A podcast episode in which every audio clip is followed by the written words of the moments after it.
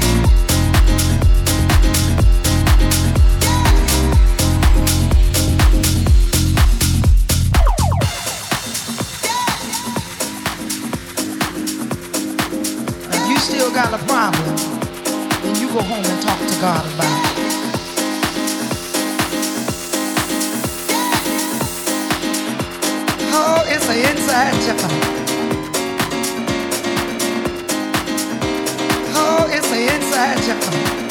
I'm not saved because of what you think about me, but I'm saved by grace. And it's so easy. It's a gift from God. And all I have to do is believe it. It's inside job. You can't save me. You can't even sanctify me. I gotta sanctify myself. Thank you, Lord.